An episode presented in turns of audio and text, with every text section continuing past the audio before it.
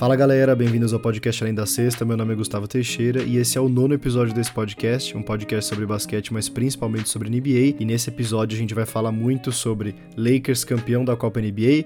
A Copa NBA veio, estreou nessa temporada e já acabou. E o Lakers foi o grande campeão na final contra o Indiana Pacers. Então vamos falar bastante sobre essa final, o que significa esse título e como continua a temporada agora, entre aspas, normalmente daqui para frente. Eu vou trazer as minhas considerações finais de como foi essa primeira edição da Copa, o que, que eu acho que foi muito bom, o que eu acho que poderia mudar, coisas que eu gostaria de ver mudando já para a próxima temporada, que eu acho que tornaria essa Copa ainda mais interessante do que ela já foi. E eu também quero trazer alguns pontos para a gente ficar atento nessas próximas semanas, agora que a gente volta a ter só a temporada regular daqui para frente até os playoffs. Tem alguns times e algumas coisas que eu gostaria de ver acontecendo que vão fazer com que as previsões de antes da temporada começar sejam concretizadas ou não. Então, tem alguns pontos sobre Milwaukee Bucks, sobre Denver Nuggets, sobre o próprio Lakers, que eu acho que vale muito a pena a gente ficar de olho nessas próximas três, quatro semanas até o final do ano, comecinho de janeiro, que é quando a gente começa a chegar nessa marca dos 50% da temporada e aí realmente os times já estão efetivamente se moldando ou até mesmo moldados e só esperando os playoffs começar. Não deixa de seguir e avaliar o podcast Além da Sexta na plataforma que você estiver ouvindo esse episódio. Isso ajuda muito na divulgação, principalmente para pessoas que não conhecem o podcast, não conhecem o perfil. Não deixe de seguir o perfil nas redes sociais, TikTok, Instagram, arroba Além da Sexta no TikTok, arroba Além da Sexta com ponto entre as palavras no Instagram, para não perder nada do que tá rolando na NBA, com vídeos sobre basquete, sobre NBA todos os dias. E é isso. Agora sim, vamos começar com a final da Copa NBA, o campeão Los Angeles Lakers, o vice-campeão Indiana Pacers e tudo que rolou nesse encerramento da primeira Copa NBA da história. No último episódio, que saiu antes das semifinais serem jogadas, os meus palpites para a final era Los Angeles Lakers contra Milwaukee Bucks, mas o Indiana Pacers conseguiu me fazer errar mais uma vez um palpite da Copa NBA e fez a final merecidamente contra os Lakers e eu acho que o Pacers com certeza foi a grande surpresa dessa Copa, por mais que o Lakers não fosse o grande favorito para ganhar ela, nem antes da Copa começar, o Lakers entrou na temporada, como vocês sabem, quem já está acompanhando a temporada desde o começo, como um dos times favoritos, entre aspas, um dos times que poderia vir a ser um candidato ao título ao longo da temporada e não começou bem a temporada, então, de certa forma, foi uma surpresa eles conseguirem ter jogado tão bem nessa Copa e chegado tão longe, mas não chega nem perto da surpresa que foi o Indiana Pacers, um time que não se classificou para os playoffs nas últimas temporadas e que nessa temporada tem dado esse salto monstruoso que a gente não esperava, liderados por Tyrese Halliburton, que é hoje um candidato legítimo ao prêmio de MVP e foi um candidato ao MVP da Copa até a final. E assim como os Lakers, eles chegaram na final de forma invicta, tinham ganhado os seis jogos e não perdido nenhum antes da final. E o jogo contra o Milwaukee Bucks não foi diferente do jogo contra o Boston Celtics. O Bucks, e assim como o Celtics fez, chegou a liderar o placar em certos momentos da partida e a gente achava que, tá bom, agora já deu para o Indiana Pacers, alcançaram seu limite, chegaram onde tinham que chegar, tão de parabéns, mas não, igual eles fizeram contra o Celtics, eles fizeram contra o Bucks, surpreenderam todo mundo, conseguiram dominar o final da partida, que é o momento crucial, que é o que a gente chama que é o crunch time, o momento do clutch, o momento da partida decisiva. Tyrese Halliburton comandou e o time apareceu, os outros jogadores, os role players, os jogadores de composição de elenco, estavam fazendo os seus arremessos, estavam conseguindo trabalhar a bola sem sentir a pressão e não deu para o Milwaukee Bucks, ficaram pelo caminho e viram o Indiana Pacers se classificar para a final contra os Lakers, que do seu lado da chave simplesmente atropelaram o New Orleans Pelicans. Foi uma partida muito menos disputada do que a gente imaginava. O Pelicans tinha surpreendido, conseguido ganhar do Sacramento Kings fora de casa, como eu tinha falado no episódio anterior, antes da semifinal final, mas eles definitivamente não estavam prontos para o jogo contra o Lakers. O Lakers se mostrou um time mil vezes mais experiente, muito mais maduro, muito mais preparado para jogos decisivos, comandados por LeBron James, que teve uma partida simplesmente incrível e jogou menos do que 23 minutos. Ele não jogou metade do terceiro quarto e o quarto quarto inteiro, de tão elástico que já estava o placar. O Lakers ganhou por uma diferença de mais de 40 pontos,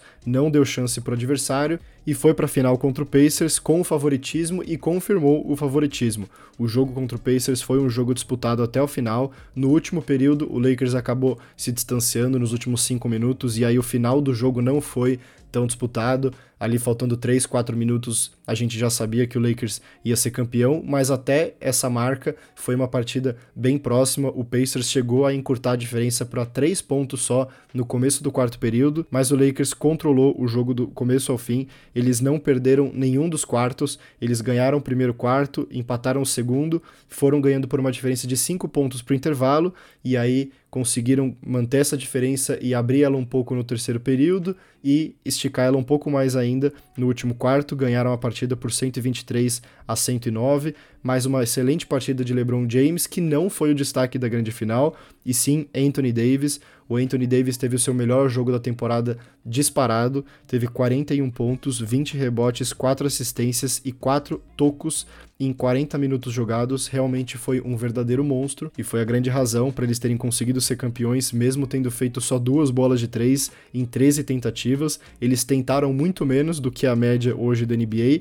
e converteram menos ainda contra 10 arremessos convertidos do Pacers de bola de 3 em 41 tentativas, então o aproveitamento do Pacers também não foi muito bom, mas a quantidade de bolas convertidas foi realmente bem maior, só que o Lakers compensou em pontos no garrafão, que é onde o Anthony Davis brilhou, todos os pontos do Anthony Davis que não foram da linha de lance livre vieram dentro do garrafão, dentro da área pintada. O Anthony Davis bateu 13 lance livres e converteu 9, e todos os outros 32 pontos dele na partida vieram dentro do garrafão, que é onde ele brilha, que é onde a gente faz comparar jogos como esse em Shaquille O'Neal, Will Chamberlain e jogadores que foram marcados e marcaram época por brilharem dentro do garrafão. Esse foi o nível de atuação do Anthony Davis, e é esse nível de atuação que faz com que o Lakers possa realmente sonhar com o título. Claro que o Anthony Davis não precisa marcar 40 pontos e 20 rebotes todas as partidas, senão ele seria o verdadeiro Will Chamberlain e um dos melhores jogadores da história, mas ele precisa ter atuações nesse nível de vontade e nesse espectro de performance. Então, ele é um jogador super capaz de ter médias de 27 pontos e 13, 14 rebotes por partida. Só que o que acontece? Ele oscila muito. Então ele tem partidas como essa, e aí na partida seguinte ele vai lá e faz 12 pontos e 8 rebotes. 12 pontos e 10 rebotes.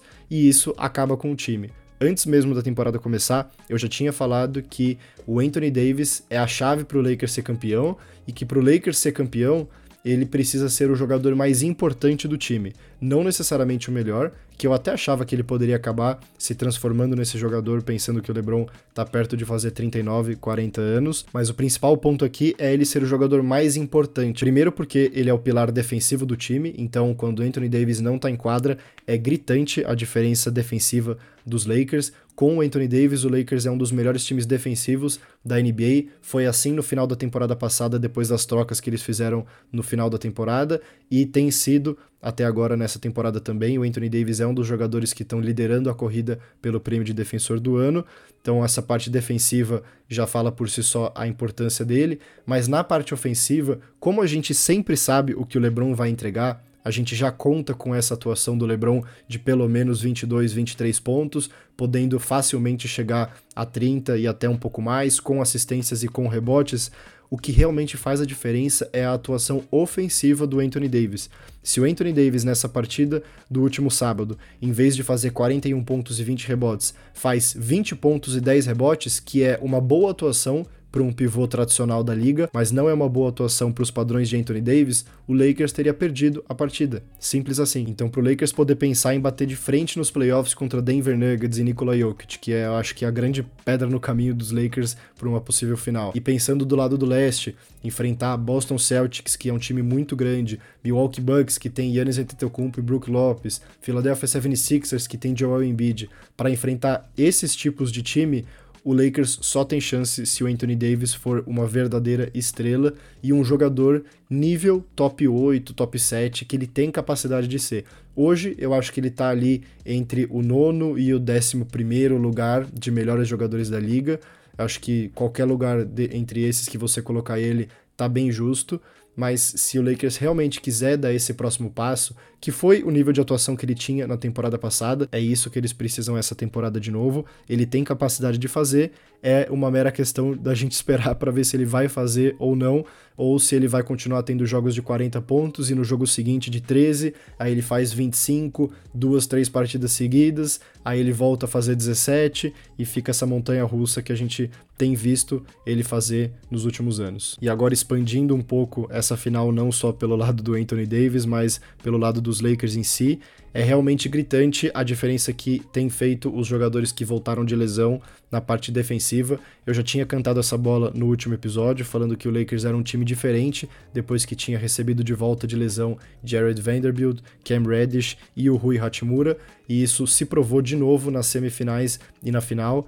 O Lakers realmente teve uma atuação excelente defensivamente. O Indiana Pacers arremessou para 36,8% de quadra contra 53% dos Lakers. Então, essa diferença que eu falei de pontos no garrafão vem muito disso. O Indiana Pacers não só não teve um aproveitamento bom de 3, como também não teve um aproveitamento bom na linha de dois pontos e isso é 100% responsabilidade da defesa dos Lakers. Eles fizeram o Tyrese Halliburton ter alguns turnovers, teve três na partida, sendo que ele não tinha tido nenhum turnover nem nas quartas e nem na semifinal. Então, só isso já mostra a efetividade da marcação dos Lakers, mais ou menos o que a gente já tinha visto eles fazerem contra o New Orleans Pelicans, só que numa partida um pouco mais difícil contra o Indiana Pacers.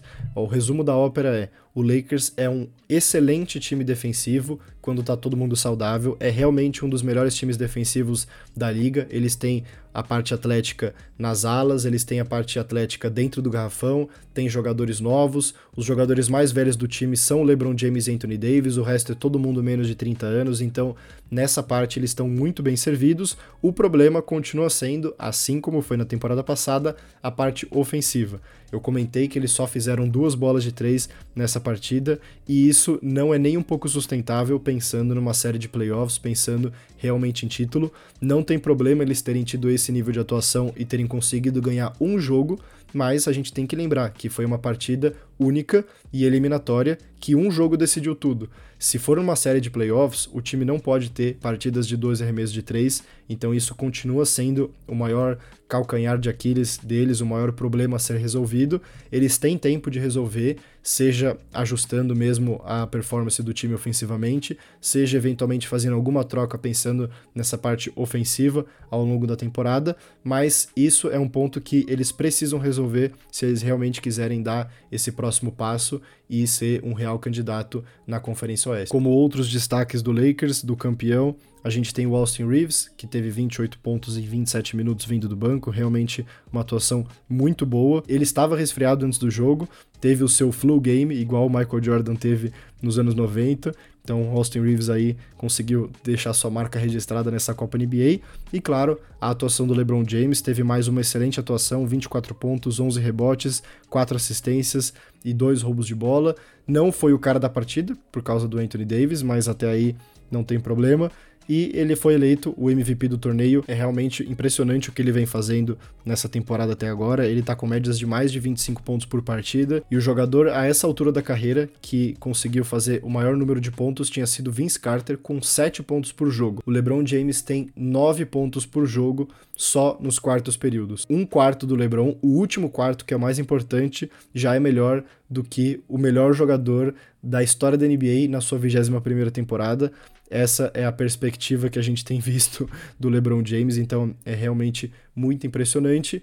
E eu acho que o Lakers ter sido campeão com o LeBron ter sido MVP foi o cenário perfeito para a NBA, não no sentido de que a NBA favoreceu o Lakers, nada disso, mas no sentido de que o Lakers é talvez, junto com o Boston Celtics, mas provavelmente é o Lakers, a franquia mais icônica da NBA.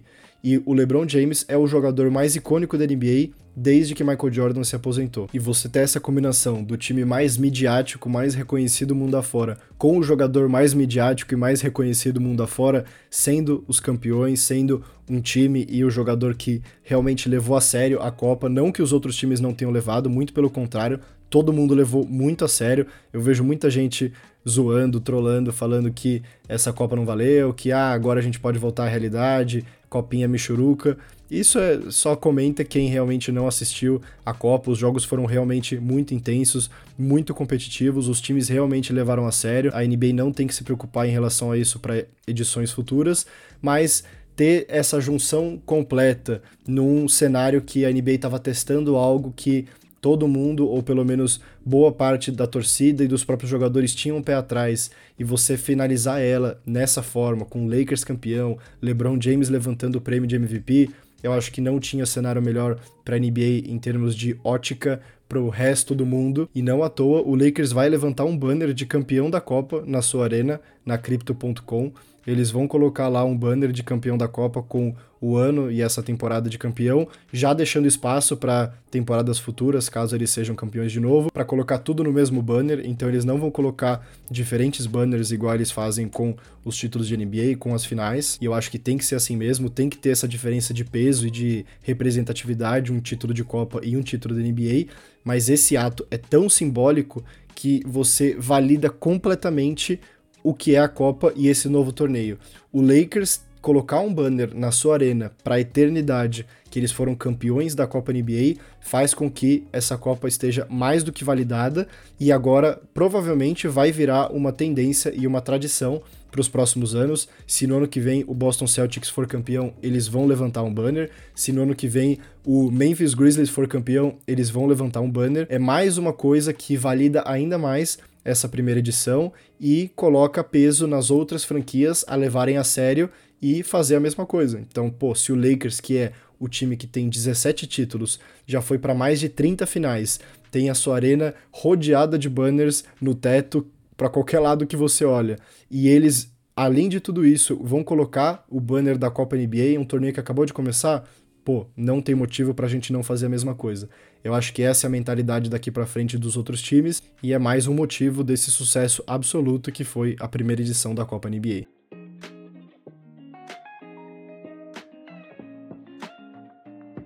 E agora que ela realmente acabou e a gente volta à realidade da temporada tradicional que a gente já conhece, com os jogos, entre aspas, só da temporada regular até chegar nos playoffs, a gente já começa a pensar em como vai ser essa Copa daqui para frente, o que, que eles vão mudar, o que, que eles vão manter. Já saiu, inclusive, uma matéria da ESPN americana trazendo alguns pontos que já são prováveis ou não para a próxima edição. As quadras coloridas, por exemplo, que foi alvo de críticas de algumas pessoas, eu vi muita gente elogiando, mas muita gente também falando que não gostou, deve ser mantida e, inclusive, deve ser expandida para uma possível final da NBA. Foi muito bem recebida pelos times e pelos jogadores. O feedback internamente da liga foi muito positivo nessa questão. Eles estão pensando em fazer já nessa temporada uma temática específica de NBA Finals com quadras coloridas. É algo que a gente deve ver para as próximas temporadas na Copa NBA ainda. Em contrapartida, uma coisa que a gente achava que poderia acontecer, ou pelo menos poderia ser considerada, provavelmente a gente não vai ver,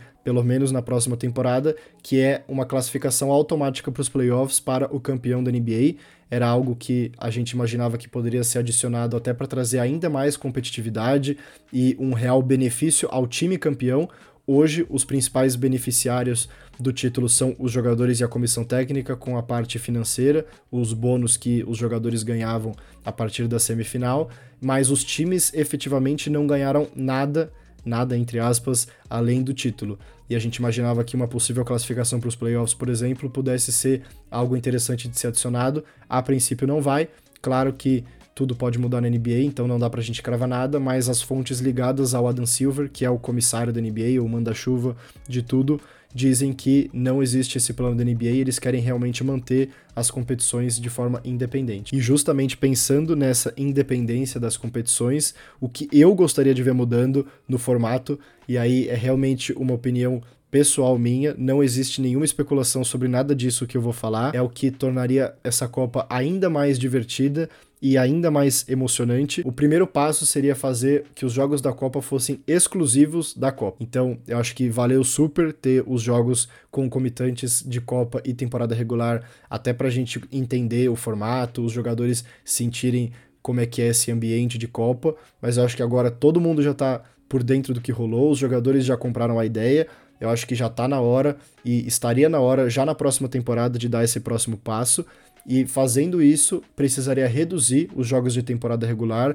que é uma coisa também que as pessoas têm pedido bastante, e aí a NBA fica nesse impasse de se a gente reduz o número de jogo, a gente vai receber menos dinheiro, recebendo menos dinheiro, os jogadores ganham menos salário também, e aí tem toda essa complexidade por volta. Só que se você reduz o número de jogos de temporada regular e você coloca e você adiciona jogos da Copa, esse problema financeiro, pelo menos, acaba sendo solucionado. Então, qual seria a minha sugestão? Eu reduziria os jogos da temporada regular de 82 para 76, então seriam seis jogos a menos os times de conferências diferentes continuariam se enfrentando as mesmas duas vezes, os times da mesma conferência se enfrentariam três vezes durante a temporada e os times só enfrentariam quatro vezes o mesmo adversário se fosse dentro da sua mesma divisão. São os times que ficam no mesmo estado ou a poucos quilômetros de distância. Eu manteria os mesmos quatro jogos da fase de grupos. Eu já vi muita gente falando sobre possivelmente aumentar para oito jogos, fazer ida e volta mas eu tenho medo de fazer com que isso tire um pouco do glamour da Copa,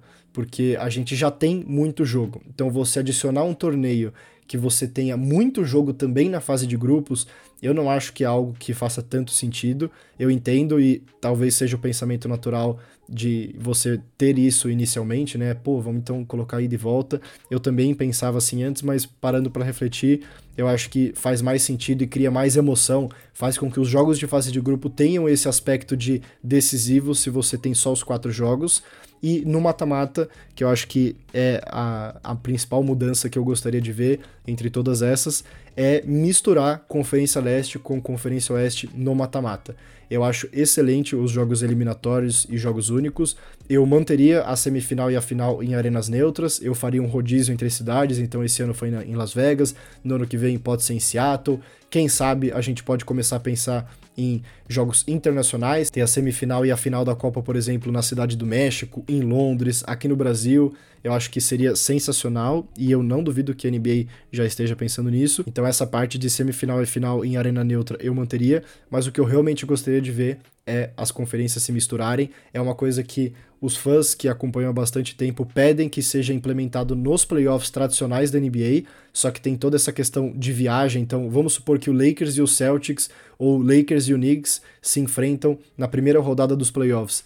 Eles ficam nos extremos dos Estados Unidos, a viagem é muito longa, é realmente uma desvantagem para o time que acaba caindo nesse chaveamento e esse é o principal impeditivo hoje para que a NBA não faça essa mudança para os playoffs. Mas pensando em um campeonato que é um jogo único, eliminatório e que só as quartas de final é na casa de algum dos times, os outros é tudo numa arena neutra, não vejo motivo nenhum em misturar as conferências. Eu acho que traria esse algo a mais para a Copa. A gente poder ver, por exemplo, Milwaukee Bucks e Golden State Warriors já nas quartas de final. Eu acho sensacional. Eu acho que traz esse ar de novidade para a Copa ainda mais do que já trouxe nessa temporada, e seriam mudanças pequenas, a gente não tá falando de mudanças drásticas, eu não acho que tem que mudar radicalmente o formato, nada disso.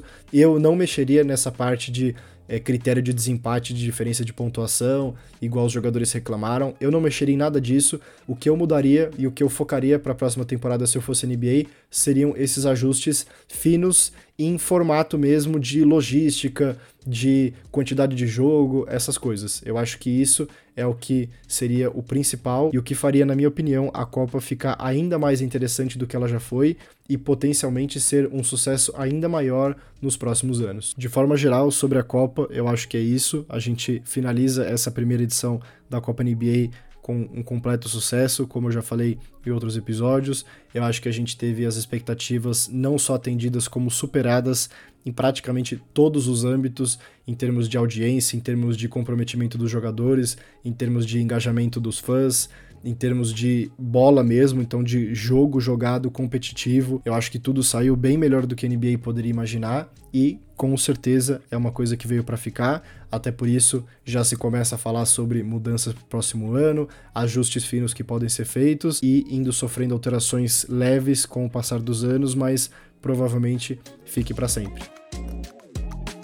E agora que a Copa oficialmente está terminada, finalizada, a gente volta a olhar exclusivamente para a temporada regular e focando para os playoffs lá em abril do ano que vem. Tem muito chão ainda pela frente, então a gente tem muita coisa para ver ainda de todos os times. Não tem nenhum time hoje pronto para ganhar o título. Todos os times têm ponto de interrogação e eu acho que isso é ótimo porque traz ainda mais valor. Não existe hoje um time como o Golden State Warriors de 2017 e tem alguns times em específico que eu acho que vale a pena a gente ficar bem de olho, justamente porque são times que trouxeram elementos surpresa, tanto positivos quanto negativos até agora na temporada e pensando para as próximas semanas, até meados de janeiro, que é quando a gente chega na marca dos 50% da temporada regular, é onde a gente vai começar a ver se o time realmente vai para um lado de disputar playoffs e de disputar título, ou vai para o outro. Às vezes é um time que foi fogo de palha e acabou indo muito bem no começo e mal depois, ou um time que começou muito mal e depois conseguiu virar a chavinha, fazer trocas e se ajustar. Então acho que a gente tem muitos times com diferentes óticas hoje na liga. Eu anotei aqui alguns que para mim seriam os principais para a gente ficar de olho, começando com os três times surpresa da temporada até agora: Minnesota Timberwolves, Orlando Magic e Oklahoma City Thunder. Hoje são respectivamente o primeiro, o terceiro e o quinto colocado da classificação geral não das suas conferências necessariamente, mas da classificação geral. Três times que ninguém imaginava que iam estar nessas posições a essa altura da temporada. Eu acho que a gente tem que ficar de olho para ver efetivamente se eles vão conseguir se manter. Eu acho que esse é o principal desafio deles é agora que eles superaram a expectativa nesse primeiro quarto, nesse primeiro quinto de temporada, é ver se eles conseguem se manter. O Minnesota hoje tem sido o melhor time da NBA, sem dúvida nenhuma. Eles acabaram perdendo esse último jogo, agora estão com 17 vitórias e 5 derrotas, mas eles estão com 8 vitórias e 2 derrotas nos últimos jogos. Tinham ganhado até esse último jogo 15 dos últimos 17 jogos deles. Tem tido a melhor defesa, é um dos melhores times que joga em casa, tem só uma derrota de 11 jogos em casa. É um time que tem se mostrado bem completo e a gente precisa ver se eles vão conseguir manter essa pegada e brigar no topo da conferência até o final e aí se consolidar mesmo como um time que vai ser perigoso nos playoffs e concorrer por um título possivelmente. E o Orlando Magic e o Oklahoma City Thunder ocupam essa outra prateleira de surpresa que eu acho que talvez seja até mais surpreendente do que o Minnesota, porque o time no papel do Minnesota já era muito bom mas eles não conseguiam se encaixar e a temporada passada foi bem decepcionante. Mas o Orlando Magic e o Oklahoma City Thunder são dois dos times mais jovens da NBA. Hoje o Orlando Magic ocupa a segunda colocação da sua conferência com 16 vitórias e 7 derrotas. O Oklahoma City Thunder também ocupa a segunda colocação do Oeste com 15 vitórias e 7 derrotas. São dois times que eu tenho muita curiosidade para ver como eles vão se sair nas próximas semanas. Um outro time que eu acho que a gente tem que ficar bastante de olho é o Milwaukee Bucks, um time que, mesmo não convencendo ainda, tem conseguido brigar pelo menos para se manter no topo da Conferência Leste.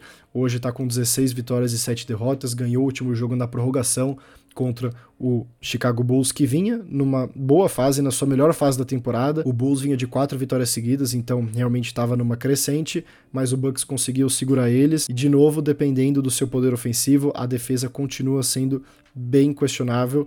E eu acho que esse é o principal ponto que a gente precisa ficar de olho no Milwaukee Bucks daqui para frente.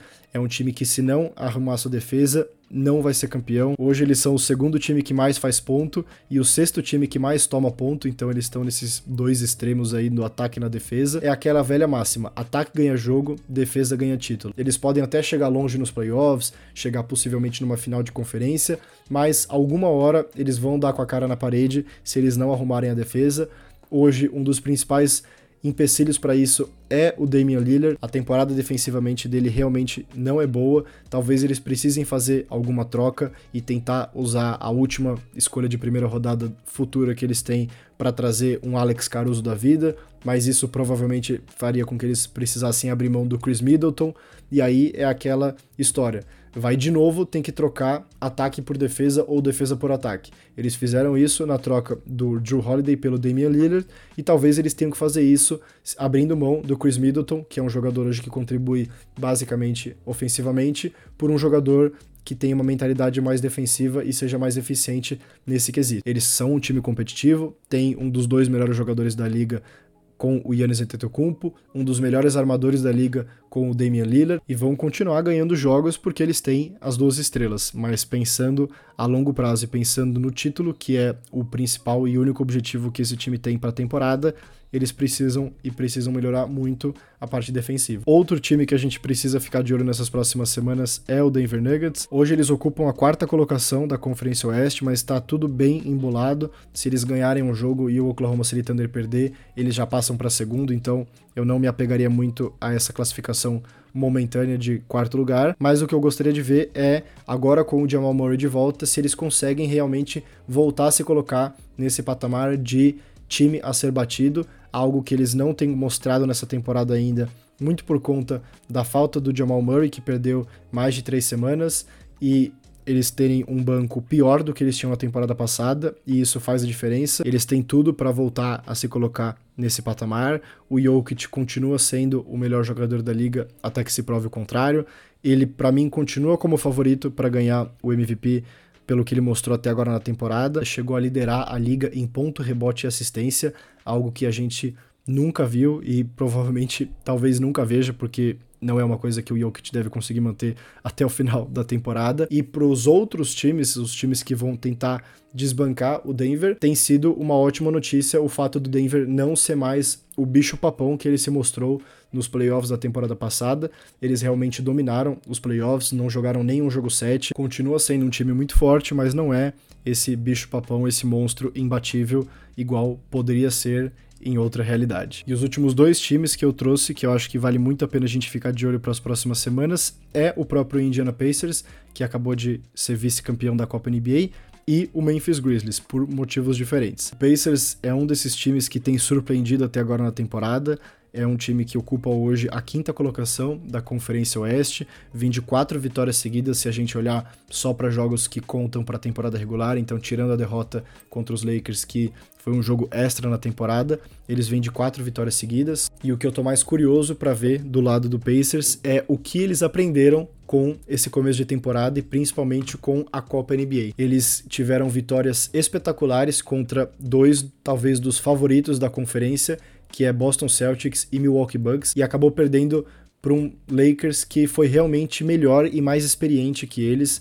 A experiência do LeBron James, do Anthony Davis, de um time mais veterano, ficou clara na final e eu tenho muita curiosidade para saber o que eles vão levar desse aprendizado daqui para frente. É o time que vem sendo historicamente o melhor ataque da NBA de todos os tempos. É uma das piores defesas da liga. Se o Tyrese Halliburton vai continuar jogando a bola que ele tá jogando e se esse time do Pacers realmente vai conseguir pegar uma vaga direta para os playoffs, que eu acho que seria superar completamente qualquer expectativa que eles tinham antes da temporada começar. Nos meus palpites antes da temporada, eu tinha colocado como oitavo lugar, é onde onde eu imaginei que eles fossem ficar.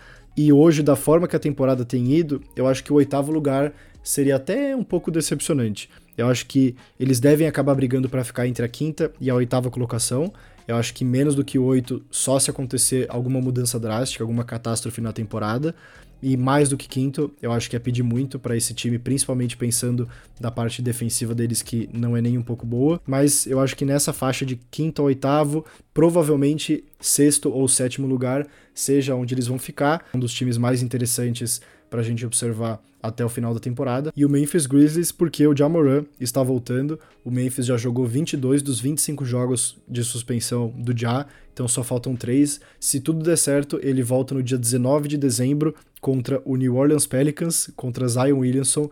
Ironicamente, não acho que foi irônico, acho que foi muito bem pensado esse jogo de volta do Ja em termos de calendário pela NBA. Não é uma coincidência, mas enfim, a gente deixa isso de lado. O que importa é que ele estaria voltando no dia 19 contra o New Orleans Pelicans, que hoje ocupa a décima posição, e é esse confronto direto em termos de classificação do que o Memphis busca fazer nessa temporada. Hoje o time está com 6 vitórias e 16 derrotas, então é um time que está realmente entre os piores da tabela. E a partir do momento que o Dia voltar, o objetivo é beliscar essa décima colocação. Não vai ser uma tarefa fácil, eles vão precisar de uma remontada histórica. Realmente uma temporada bem decepcionante, bem frustrante. O time não conseguiu se manter vivo na disputa sem o Jamoran, mas com o Jamoran isso pode acabar mudando, pode mudar o cenário. Tem essa possibilidade de acabar a temporada de forma digna, de terminar a temporada com a cabeça erguida, mesmo que não seja disputando por título ou disputando por algo muito grandioso nos playoffs nessa temporada. A gente já imaginava que seria talvez não tão ruim quanto tem sido, mas que já fosse pior do que a temporada passada, com o Já perdendo 25 jogos. Mas acho que o Memphis fica nessa categoria de times a ser observado daqui para frente, porque é um time que pode acabar jogando bem melhor do que a classificação geral vai refletir por causa desse buraco que eles se enfiaram.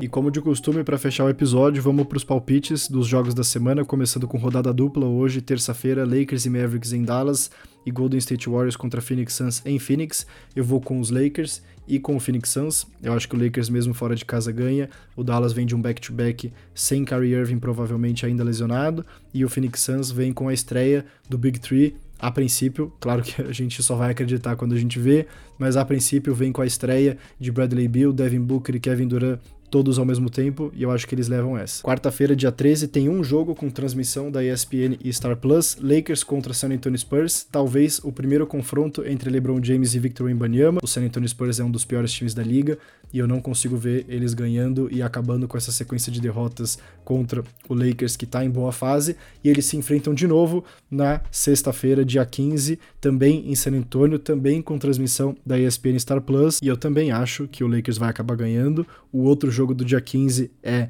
New York Knicks contra Phoenix Suns em Phoenix. Eu acho que o Phoenix leva essa. Já no dia 16, a gente tem rodada tripla com transmissão da ESPN Star Plus, Amazon Prime e da Vivo. Chicago Bulls contra Miami Heat em Miami. Eu acho que o time da casa ganha. Brooklyn Nets contra Golden State Warriors em Golden State. Warriors em casa acaba levando essa. E na Vivo, jogaço Oklahoma City Thunder contra Denver Nuggets em Denver. É muito difícil ganhar do Denver em Denver, então vou com o time do Denver Nuggets, possivelmente com o time completo. E para fechar no domingo, Houston Rockets contra Milwaukee Bucks em Milwaukee, também vou com o time da casa. Apesar do Houston ter tido boas vitórias nessa temporada, acabou de ganhar de novo contra o Denver Nuggets e dessa vez fora de casa. A única derrota do Denver em casa até agora foi contra o Houston Rockets, mas eu acho que contra o Bucks é muito poder ofensivo do lado do Bucks para eles acabarem perdendo esse jogo. Agora sim, encerrando o nono episódio do podcast Além da Sexta. Muito obrigado a todos que ficaram até o final. Espero que vocês tenham gostado desse episódio. Tem muita temporada pela frente ainda e para você não perder nada, para você não ficar por fora de nada, como eu já tinha falado também no comecinho do episódio, não deixa de acompanhar as redes sociais do Além da Sexta. A gente se vê por lá todos os dias com conteúdo sobre NBA e por aqui a gente se vê de novo na semana que vem com o décimo episódio do podcast Além da Sexta. Até a próxima.